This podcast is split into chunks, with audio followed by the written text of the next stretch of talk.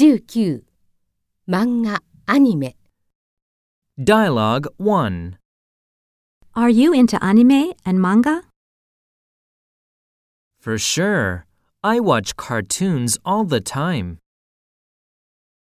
Exercises. For sure.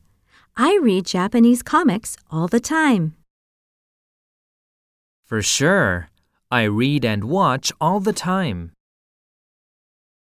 More expressions. I occasionally read comics. I almost never watch cartoons. I record all my favorite anime shows.